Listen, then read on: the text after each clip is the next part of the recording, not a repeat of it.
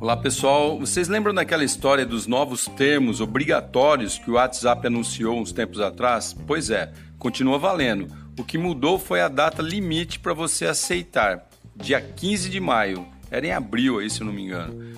Só para lembrar, o novo termo anunciava que todos os seus dados, né, os dados do usuário, seriam compartilhados com o Facebook, alegando aí uma melhoria para anunciantes da rede mas o que aconteceu mesmo foi um descontentamento e desconfiança generalizada que inclusive fez muitas pessoas instalarem outros aplicativos concorrentes.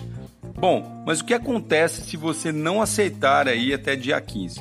Simples, depois da data não vai conseguir mais usar o app, ou seja, você será, digamos, bloqueado geral.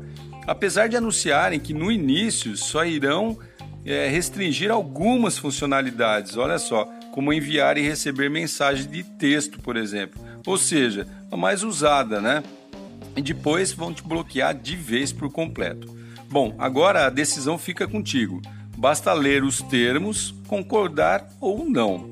Ah, caso não concorde, antes de perder seus dados, né, seus contatos, conversas, etc., procure no Google algum mecanismo para exportar e guardar com segurança as suas informações que estavam ali dentro desse aplicativo. Aí você vai poder usar em outro, né?